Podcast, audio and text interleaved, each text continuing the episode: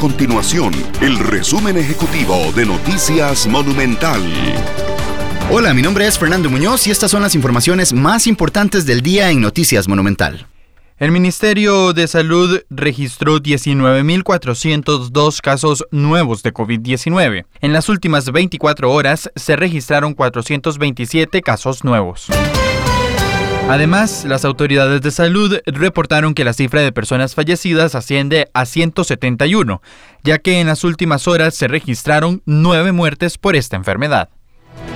Estas y otras informaciones las puede encontrar en nuestro sitio web www.monumental.co.cr. Nuestro compromiso es mantener a Costa Rica informada. Esto fue el resumen ejecutivo de Noticias Monumental.